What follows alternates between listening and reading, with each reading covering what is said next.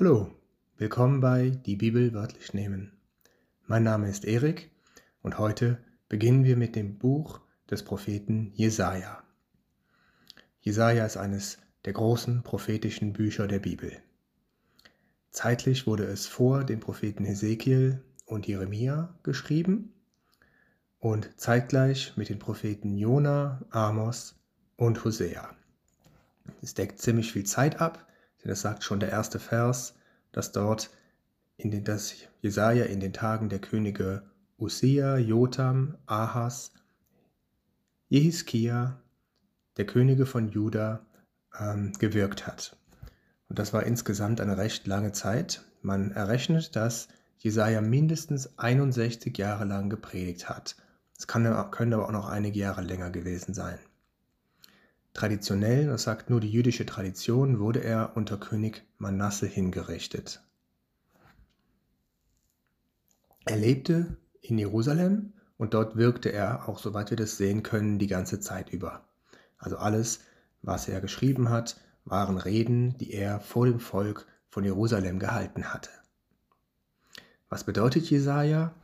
Auf Hebräisch ausgesprochen heißt es so viel wie ähm, Jeschajahu, soweit meine Aussprache das hier zulässt, und das bedeutet so viel wie Jehovas Erlösung. Beginnen wir einfach mal mit dem ersten Vers, den ich schon eben angerissen habe. Jesaja, Kapitel 1, Vers 1. Das Gesicht Jesajas, des Sohnes des Amos, das er über Juda und Jerusalem geschaut hat, in den Tagen Useas, Jotams, Ahas, Jehiskias, der Könige von Juda.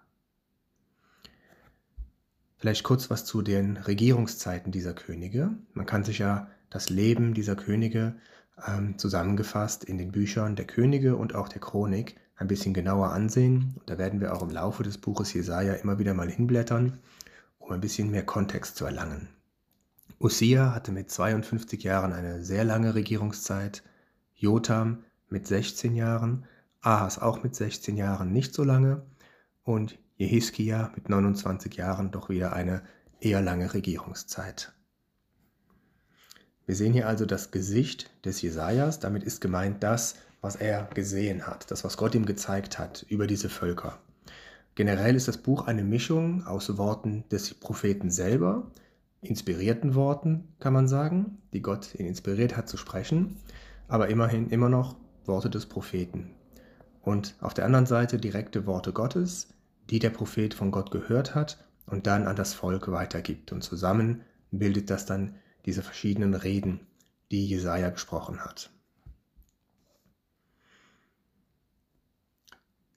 Lesen wir jetzt Vers 2. Hört ihr, Him ihr Himmel und horsche auf, du Erde, denn der Herr hat geredet. Ich habe Kinder großgezogen und auferzogen, und sie sind von mir abgefallen. Tja, es beginnt direkt mit einer Anklage. Gott spricht hier, beziehungsweise erst einmal sagt der Prophet, hört ihr Himmel und horcht auf, du Erde. Der Prophet Jesaja sagt, alle sollen hinhören. Der Himmel soll zuhören, also alles, was im Himmel ist, die Engel. Und horsche auf, du Erde, alles, was da auf der Erde ist, Mensch und Tier. Denn der Herr hat geredet. Gott redet und alle sollen zuhören. Was jetzt kommt, ist wichtig. Das wird uns gesagt. Gott sagt, ich habe Kinder großgezogen und auferzogen, und sie sind von mir abgefallen. Und das ist hier in einem Satz im Prinzip die Zusammenfassung des ganzen Buches Jesaja. Darum geht es. Gott beklagt sich bei seinem Volk, ich habe mich so gut um euch gekümmert, ich habe so viel gemacht, ich habe euch als Volk überhaupt erst möglich gemacht, so wie Eltern ihre Kinder großziehen und die Kinder ohne Eltern so gut wie keine Chance hätten. Und doch sind diese Kinder von ihm abgefallen. Dazu möchte ich auch kurz 5. Mose 32, Vers 1 aufschlagen. 5. Mose 32, Vers 1. Dort steht, Horcht ihr Himmel, und ich will reden, und die Erde höre die Worte meines Mundes. Das ist eine Einleitung, die Mose hier nutzt. Also eine ganz ähnliche Einleitung, wie der Prophet Jesaja sie hier genutzt hat. Wahrscheinlich hat er sich dort bei Mose inspiriert.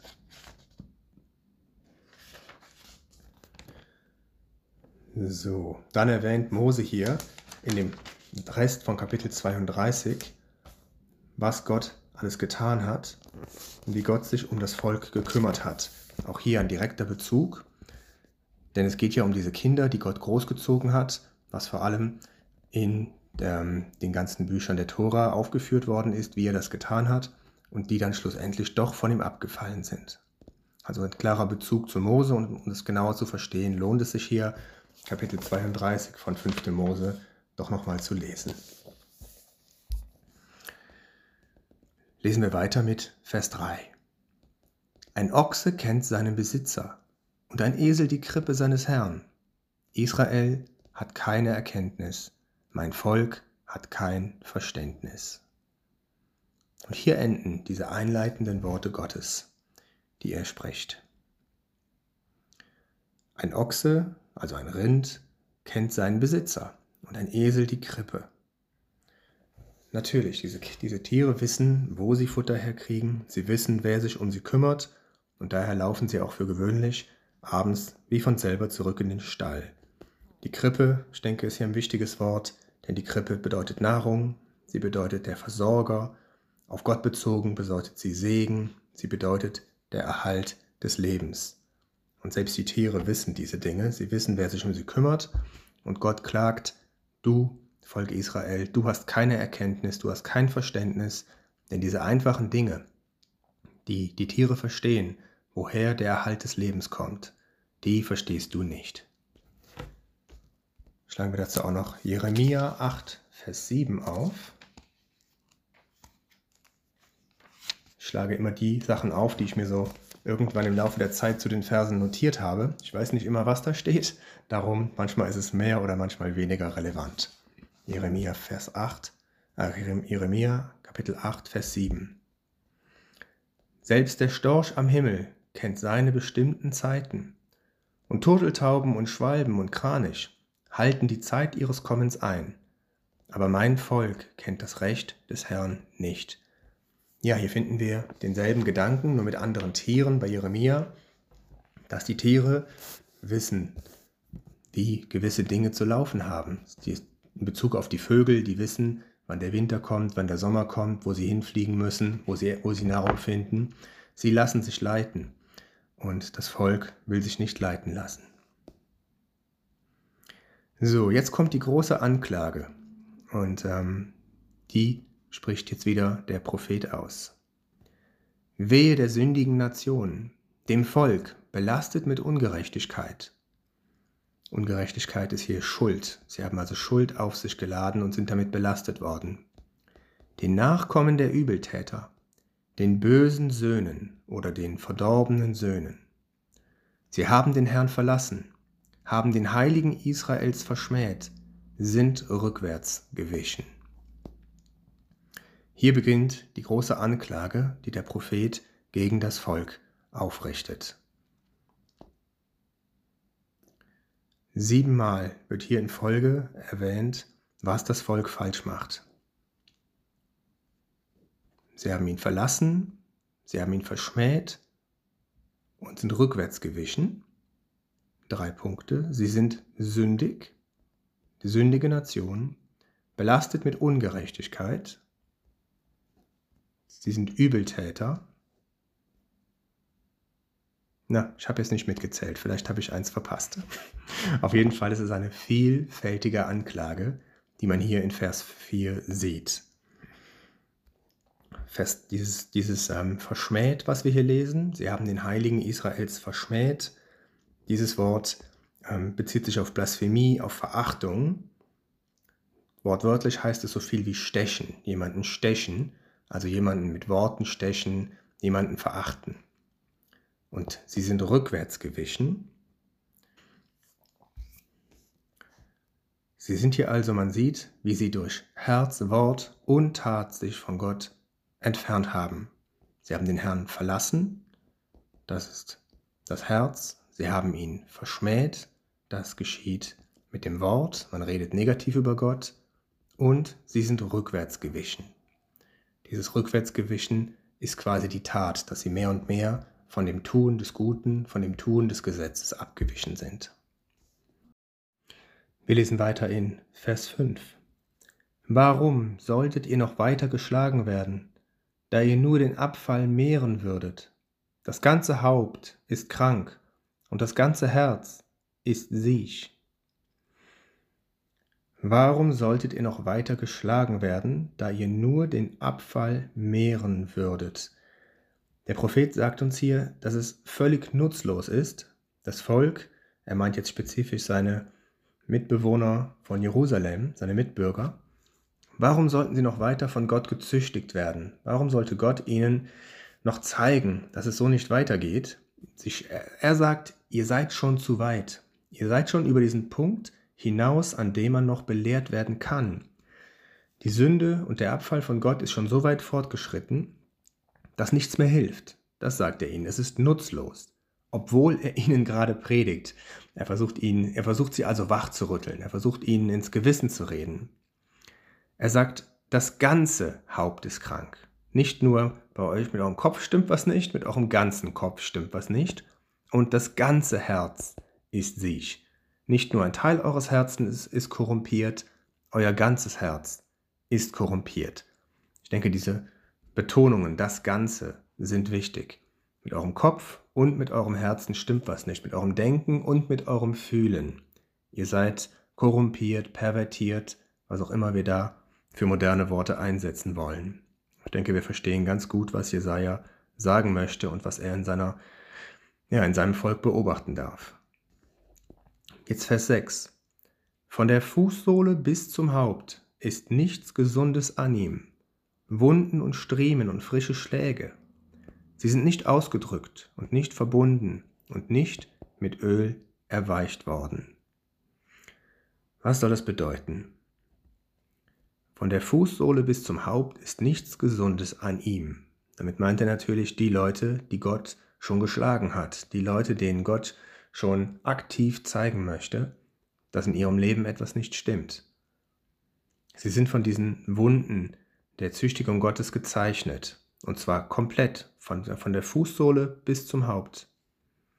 Wunden und Striemen und frische Schläge.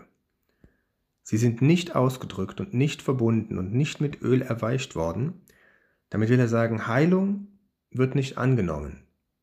Sie, sie bleiben in dem Zustand, in dem sie sind. Und es ist nicht ganz klar, ob das ein Zustand ist, der in erster Linie durch Gott hervorgerufen worden ist, durch die Strafe Gottes, oder ob es eher ein Zustand ist, in den sich das Volk selbst gebracht hat durch seine Sünde. In jedem Fall das, was man tun würde, wenn jemand Wunden hat, dann würde man, wenn die Wunden eitern, sie ausdrücken, wenn sie bluten, würde man sie verbinden, man würde sie vielleicht, wie man es damals tat, sie mit Öl behandeln. Und nichts davon ist gemacht worden, was uns darauf hinweist, dass das Volk, dass die Menschen, die so geschlagen sind, ihre Probleme nicht sehen, dass sie blind zu sein scheinen für ihren Zustand. Sie erkennen nicht, dass sie genau das sind, was hier in Vers 4 ähm, beschrieben worden ist, dass sie ungerecht sind, dass sie sündig sind, dass sie böse sind, dass sie Gott verlassen haben. Denn diese Dinge sind symbolischer wie Wunden an ihrem Körper. Und diese Wunden scheinen sie nicht weiter zu interessieren, denn sie nehmen keine Heilung an, sie tun nichts dagegen. Jetzt Vers 7. Jetzt bezieht es sich weg von den Körpern, von den Personen selber auf das Land hin. Euer Land ist eine Wüste, eure Städte sind mit Feuer verbrannt. Eure Äcker, Fremde verzehren sie vor euren Augen und eine Wüste ist es, wie eine Umkehrung durch Fremde. Wir können dazu mal 3. Mose 26 aufschlagen.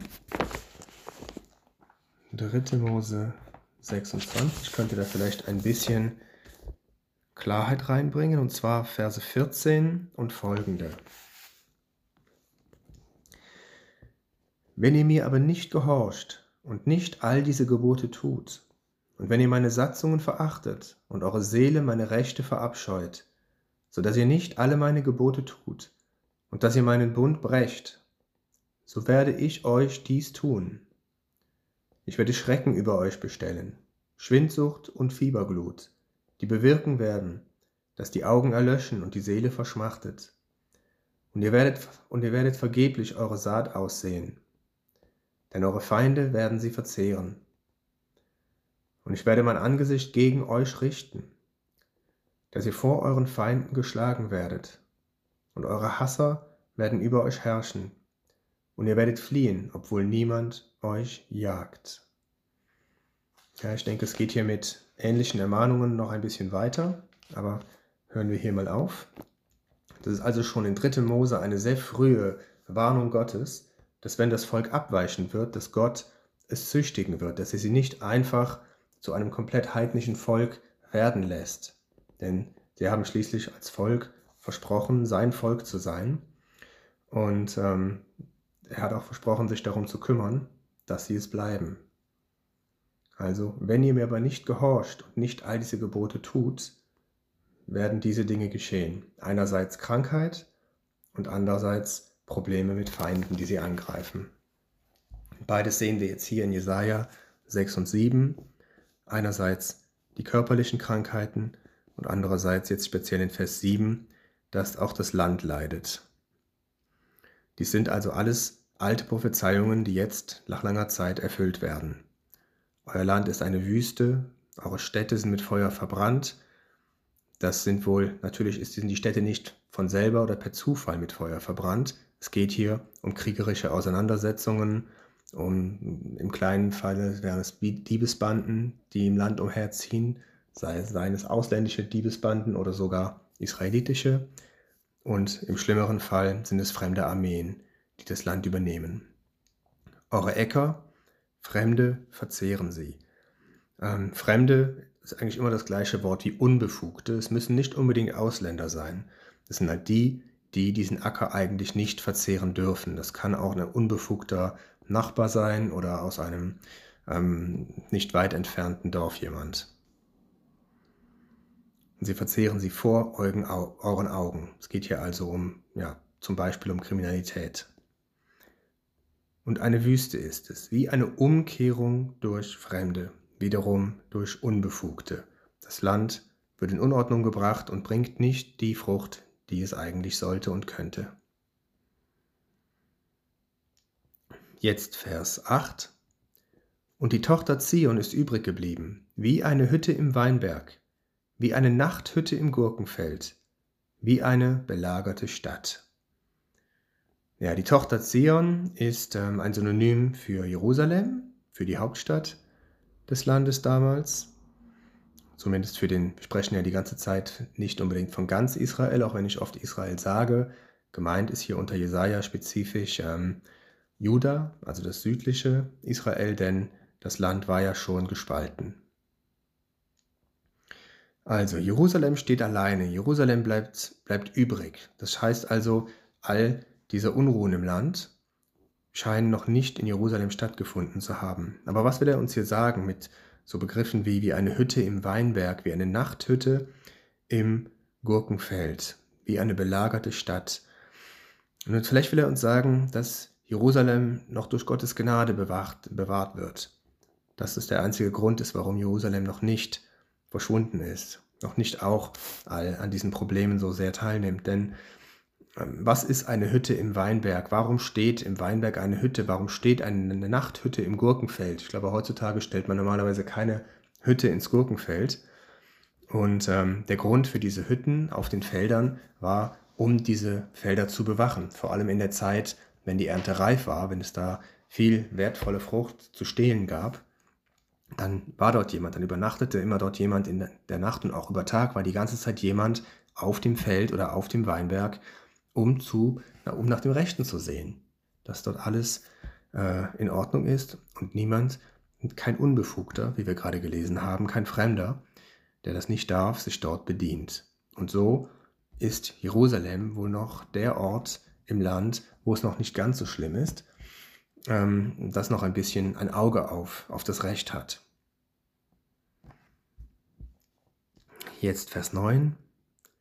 wenn der Herr der Heerscharen uns nicht einen kleinen Überrest gelassen hätte, wie Sodom wären wir, wie Gomorra gleich geworden.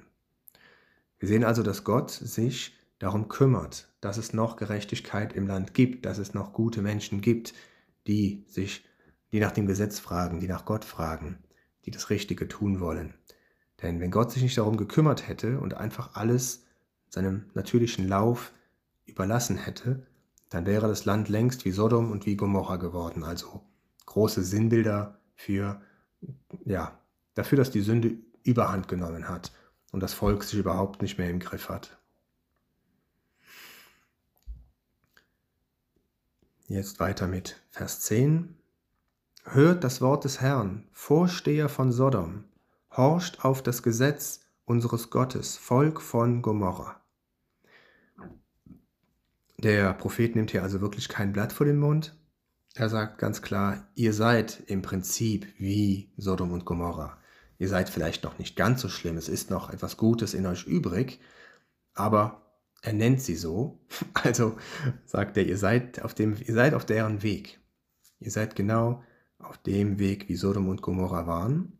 Und er spricht immer zwei Gruppen Menschen an. Hier die Vorsteher von Sodom und das Volk von Gomorra. Das werden wir auch später sehen. Er spricht oft zwei Gruppen an. Einerseits die Herrscher in Jerusalem und andererseits das Volk von Jerusalem.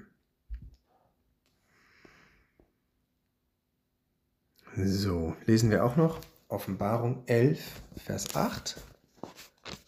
Offenbarung 11, Vers 8 hatte ich mir hierzu notiert.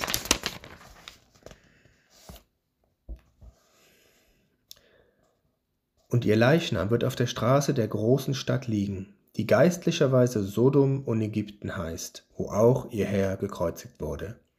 Das lesen wir jetzt hier komplett aus dem Kontext, ist nicht nötig, dass wir hier ins Detail ähm, eintauchen. Es geht darum, dass über die Bibel hin und wieder mal Jerusalem, in dem Fall offensichtlich identifiziert, da dort Jesus gekreuzigt worden ist, dass Jerusalem auch Sodom oder Gomorra oder Ägypten genannt wird und zwar dann, wenn es eben geistlich, wie es hier steht, dort ähm, ähnlich zuging wie in diesen sündhaften Orten.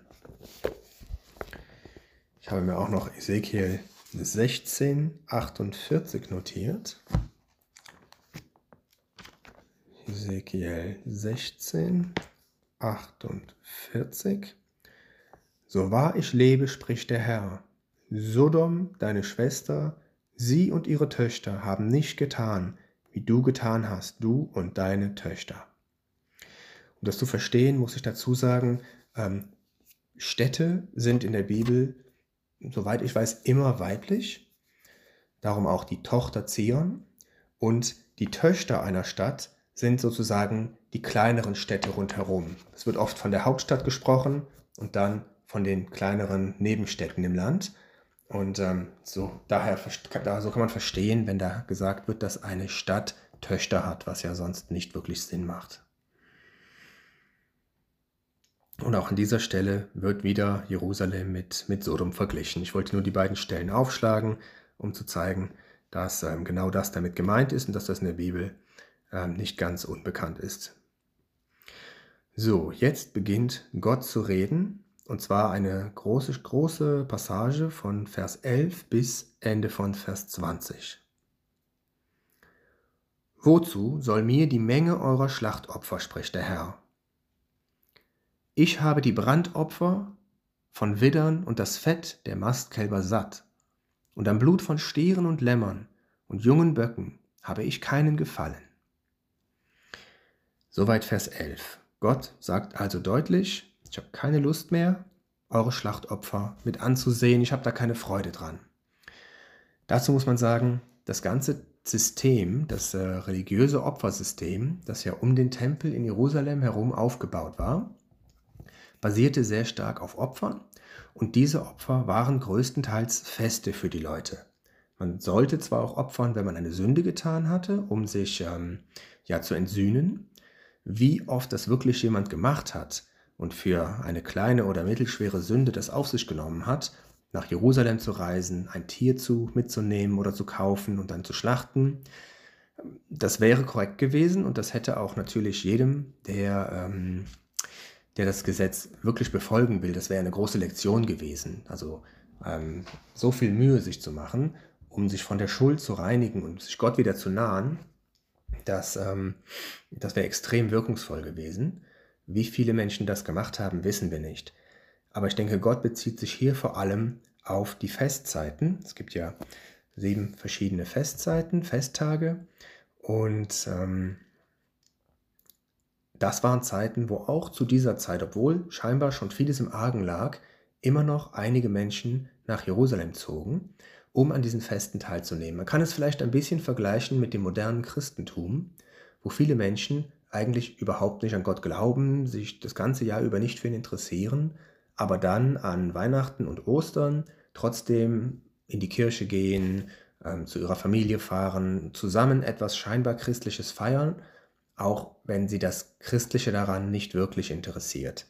Und ich denke, ähnliches wirft Gott den Israeliten hier vor, dass sie zwar zu ihm kommen an diesen Festzeiten, mindestens dreimal im Jahr an den großen Festen, ganz vergleichbar eigentlich heute mit, äh, ja, ja, was feiern die meisten Christen heute noch? Weihnachten, Ostern und vielleicht auch noch ein bisschen Pfingsten. Ähm, und Gott sagt, daran habe ich keinen Gefallen mehr und erklärt dann auch direkt in Vers 12, warum dem so ist. Wenn ihr kommt, um vor meinem Angesicht zu erscheinen, also ganz klar, er meint damit die Festzeiten, denn es war ja allen Israeliten, vor allem ähm, zumindest den männlichen, war es vorgeschrieben, dreimal im Jahr an den drei Haupt, hauptsächlichen Festzeiten vor Gott zu erscheinen. Genauso steht es da. Wer hat dies von eurer Hand gefordert, meine Vorhöfe zu zertreten? Okay, was sind die Vorhöfe? Damit sind gemeint die Vorhöfe des Tempels, denn in den Tempel selber hinein durfte das Volk nicht, da durften nur die, die Priester rein, aber das Volk durfte und kam dann in die Vorhöfe, um dort zu opfern. Die Vorhöfe des Tempels.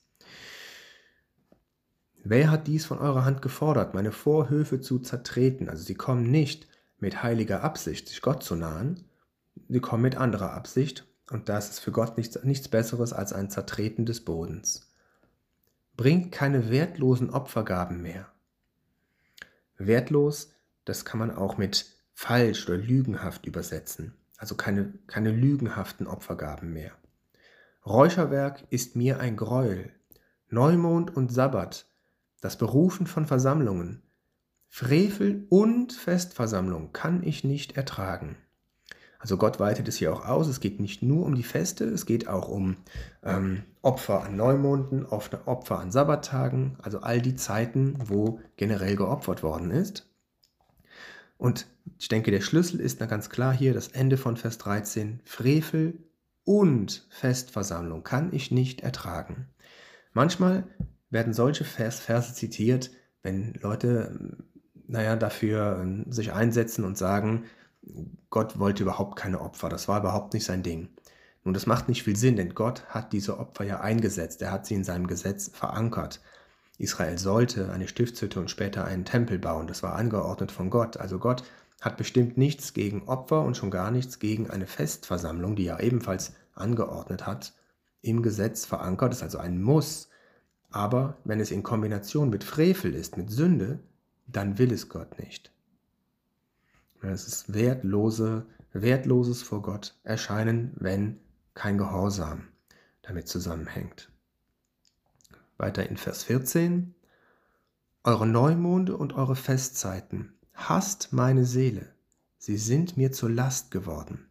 Ich bin des Tragens müde. Gott hasst diese Selbstgerechtigkeit, die diese Menschen zur Schau stellen. Sie erscheinen am Tempel, sie führen wahrscheinlich zum Schein Rituale durch, Sie freuen sich an, an dem Fleisch der Opfertiere, das sie gemeinsam mit Freunden und Familie essen dürfen. Wahrscheinlich fließt auch ausreichend Alkohol. Die Menschen freuen sich an diesen Festen und Gott sagt, meine Seele hasst es. Und er meint damit nicht die Feste an sich, er meint damit, wie sie gefeiert werden, wie damit umgegangen wird, wie das Heilige aus den Festen entfernt wird und das Unheilige hineingetan wird. Ich bin des Tragens müde. Und dazu müssen wir auch verstehen, Gott war dort in diesem Tempel anwesend. Er war dort Und er wollte bereit sein, dass das Volk sich ihm nähert. Und wenn er dann all dies mit ansieht, miterlebt, dann versteht man, wenn er sagt, ich bin des Tragens müde, ich will damit nichts mehr zu tun haben.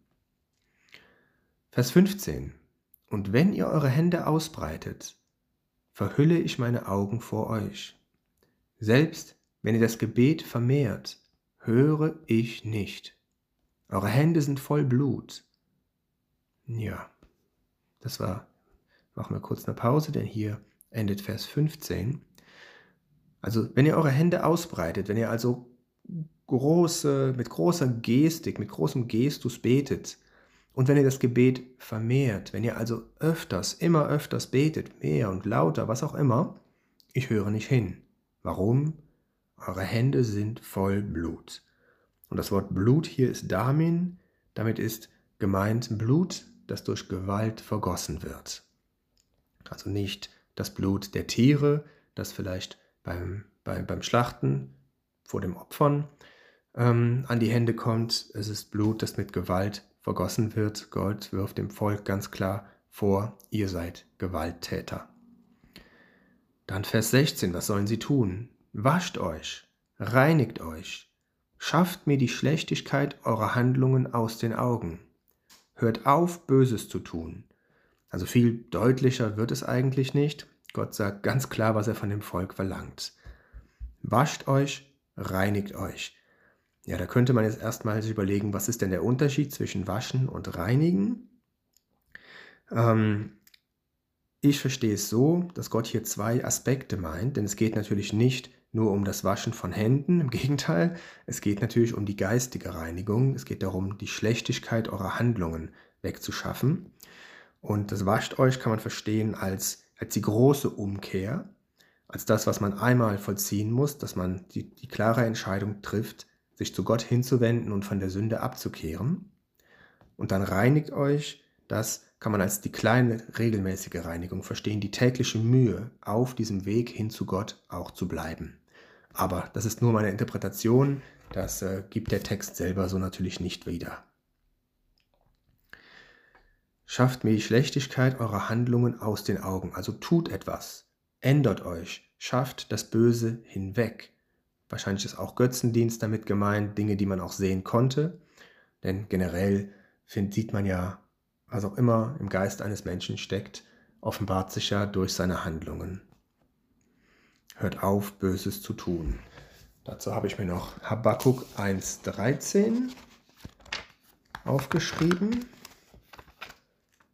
So, wo finden wir Habakkuk? Das ist ein kleiner Prophet, diesmal ein bisschen schwerer zu finden. Habakkuk kommt nach Nahum 1.13.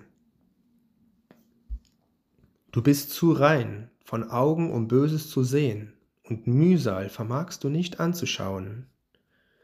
Warum schaust du Räubern zu, schweigst, wenn der Gottlose den verschlingt, der gerechter ist als er, und machst die Menschen den Fischen des Meeres gleich, dem Gewürm, das keinen Herrscher hat.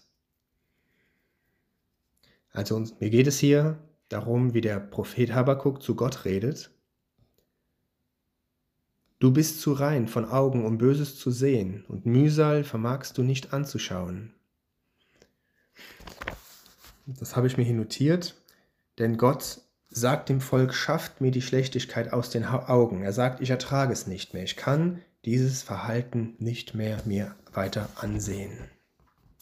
Habakuk sagt etwas ganz Ähnliches, dass Gott lieber seine Augen verschließt, als so viel Böses zu sehen. Vers 17. Lernt Gutes zu tun, trachtet nach Recht, leitet den Bedrückten, verschafft Recht der Weise, führt die Rechtssache der Witwe. Nachdem er dem Volk vorgeworfen hat, was es tun soll, was es nicht tun soll, sagt er ihm jetzt, was es tun soll. Ganz klare Worte. Also erst einmal, wie wir gerade gelesen haben, hört auf, Böses zu tun und dann das Gute, Lernt Gutes zu tun, trachtet nach Recht. Trachtet nach Recht anstatt nach Gewinn, nach bösem Gewinn, nach all den Dingen, nach denen die Menschen trachten und sie mit Sünde versuchen zu erlangen. Leitet den Bedrückten. Leitet den Bedrückten. Leitet ist auch so ein, ähm, das Wort bedeutet so viel wie begradigt. Richtet den auf, dem Schlechtes widerfahren ist. Richtet dem auf und begradigt den, dem Unrecht widerfahren ist. Leitet den Bedrückten, verschafft Recht, der Weise führt die Rechtssache der Witwe. Die Waisen und Witwen, das sind die Hilflosen in der Gesellschaft. In einer Gesellschaft, in der es kein festes, sozial fest verankertes soziales Netz gibt, sondern wo es deine Nachbarn und ähm, ja, die Menschen um dich herum sind, die sich um dich kümmern müssen, wenn du, wenn du Probleme hast und wenn du hilflos bist. Dann sind es vor allem die Waisen und die Witwen, die Probleme haben. Die Kinder, die keine Eltern haben und die, um die sich niemand kümmern will. Und die älteren Frauen, denen, denen, die Mann, denen der Mann gestorben ist. Und hier mit Witwe sind auch noch wirklich ältere Frauen gemeint, die auch keine Kinder haben, die sich um sie kümmern können. Das ist das Gute, das getan werden soll. Sich um die kümmern, die Hilfe brauchen und nach Recht trachten. Also denen Recht verschaffen, die es brauchen. Dazu können wir auch noch 5. Mose 24, 17 aufschlagen.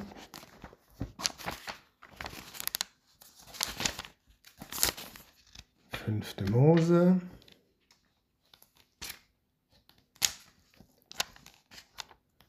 Vierundzwanzig, siebzehn. Du sollst das Recht eines Fremden und einer Weisen nicht beugen, und das Kleid einer Witwe sollst du nicht pfänden. Ich lese noch Vers 18. Und du sollst dich daran erinnern, dass du ein Knecht in Ägypten gewesen bist und dass der Herr, dein Gott, dich von dort erlöst hat. Darum gebiete ich dir dies zu tun. Und was gebietet er? Sich den Fremden anzunehmen, den Witwen und den Waisen, also denen, die mittellos sind, die hilflos sind und die Hilfe effektiv brauchen. Denn natürlich, wenn man sich dem annimmt, der überhaupt keine Hilfe braucht, dann tut man es gewöhnlich für einen Vorteil, man tut es für Geld, für einen Gefallen, den man wahrscheinlich in der Zukunft einlösen kann. Doch wenn man denen hilft, die mittellos sind und hilflos, dann hat man nichts zu erwarten und es sind die, die es wirklich brauchen. Und diese Art von Hilfe hat Gott immer wieder, ja, zu der hat Gott sein Volk immer wieder angehalten. Und es scheint, dass genau dies nicht getan wird, denn sonst müsste es hier nicht erwähnt werden. Vers 18. Kommt denn und lasst uns miteinander rechten, spricht der Herr. Wenn eure Sünden wie Scharlach sind, wie Schnee sollen sie weiß werden. Wenn sie rot sind wie Karmesin, wie Wolle sollen sie werden. Ja, was meint Gott damit? Erstmal lasst uns miteinander rechten. Also lasst uns zusammen ins Gericht gehen, lasst uns die Sache angehen, sagt er. Nicht, hey, ihr verschwindet, mit euch habe ich nichts mehr zu tun. Nein, er sagt, ich sehe noch Hoffnung hier mit euch. Wir können das noch retten, wir können was tun. Also lasst euch auf mich ein, lasst uns miteinander rechten. Aber was meint er dann hier mit Scharlach und Karmesin? Wenn eure Sünden wie Scharlach sind. Scharlach und Karmesin waren zwei Farbstoffe, mit denen man die weiße oder eher graue Wolle färben konnte. Ich denke, beides waren verschiedene rote Farbstoffe. Ich bin mir aber nicht sicher, ob einer vielleicht eher ins Violette geht. Und dies waren dauerhafte Farbstoffe. Das waren Farbstoffe, die, wenn einmal der Stoff gefärbt war, dann kriegt man die nicht mehr weiß. Zumindest heutzutage würde man es vielleicht schaffen, weil es Bleiche gibt. Damals gab es keine gute Bleiche. Und wenn ein Stoff einmal gefärbt war, kriegt man ihn nicht mehr weiß. Ähnlich wie heute, wenn ich mir ein rotes T-Shirt kaufe, kann ich es so oft in die Waschmaschine stecken, wie ich will. Es wird nicht mehr weiß. Es ist ohne weitere Hilfsmittel unmöglich und damals war es absolut unmöglich. Doch Gott sagt, wenn eure Sünden wie Scharlach sind, rot wie Scharlach, wie Schnee sollen sie weiß werden. Wenn sie rot sind wie Karmesin, wie Wolle sollen sie werden. Weiß wie Wolle. Es ist also etwas Unmögliches, das Gott dem Volk hier anbietet. Er bietet ihnen an und sagt, mit meiner Hilfe könnt ihr es schaffen. Mit meiner Hilfe könnt ihr wieder auf den rechten Weg kommen. Ich mache etwas Unmögliches möglich, solange ihr euch darauf einlasst. Denn jetzt, genau das sagt er in Vers 19, wenn ihr willig seid und hört, so sollt ihr das Gute des Landes essen. Vers 20. Wenn ihr euch aber weigert und widerspenstig seid, so sollt ihr vom Schwert verzehrt werden. Harte Worte.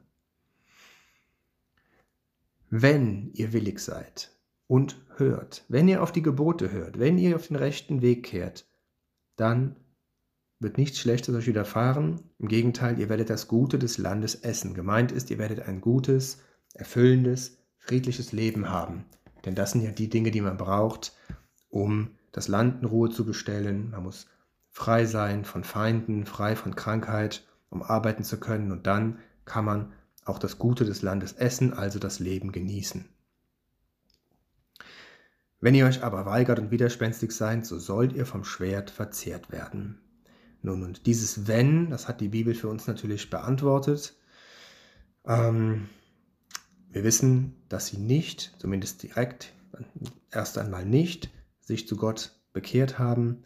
Nein, sie sind in Krieg und Probleme geraten. Doch das werden wir im Detail noch mehr im Verlauf des Buches Jesaja besprechen. So, hier endet jetzt die, ähm, diese Rede Gottes, die wir von Vers 11 bis Vers 20 gelesen haben. Ich denke, das reicht auch erstmal für heute. Und nächstes Mal machen wir dann weiter mit Jesaja 1, Vers 21. Vielen Dank fürs Zuhören und bis bald.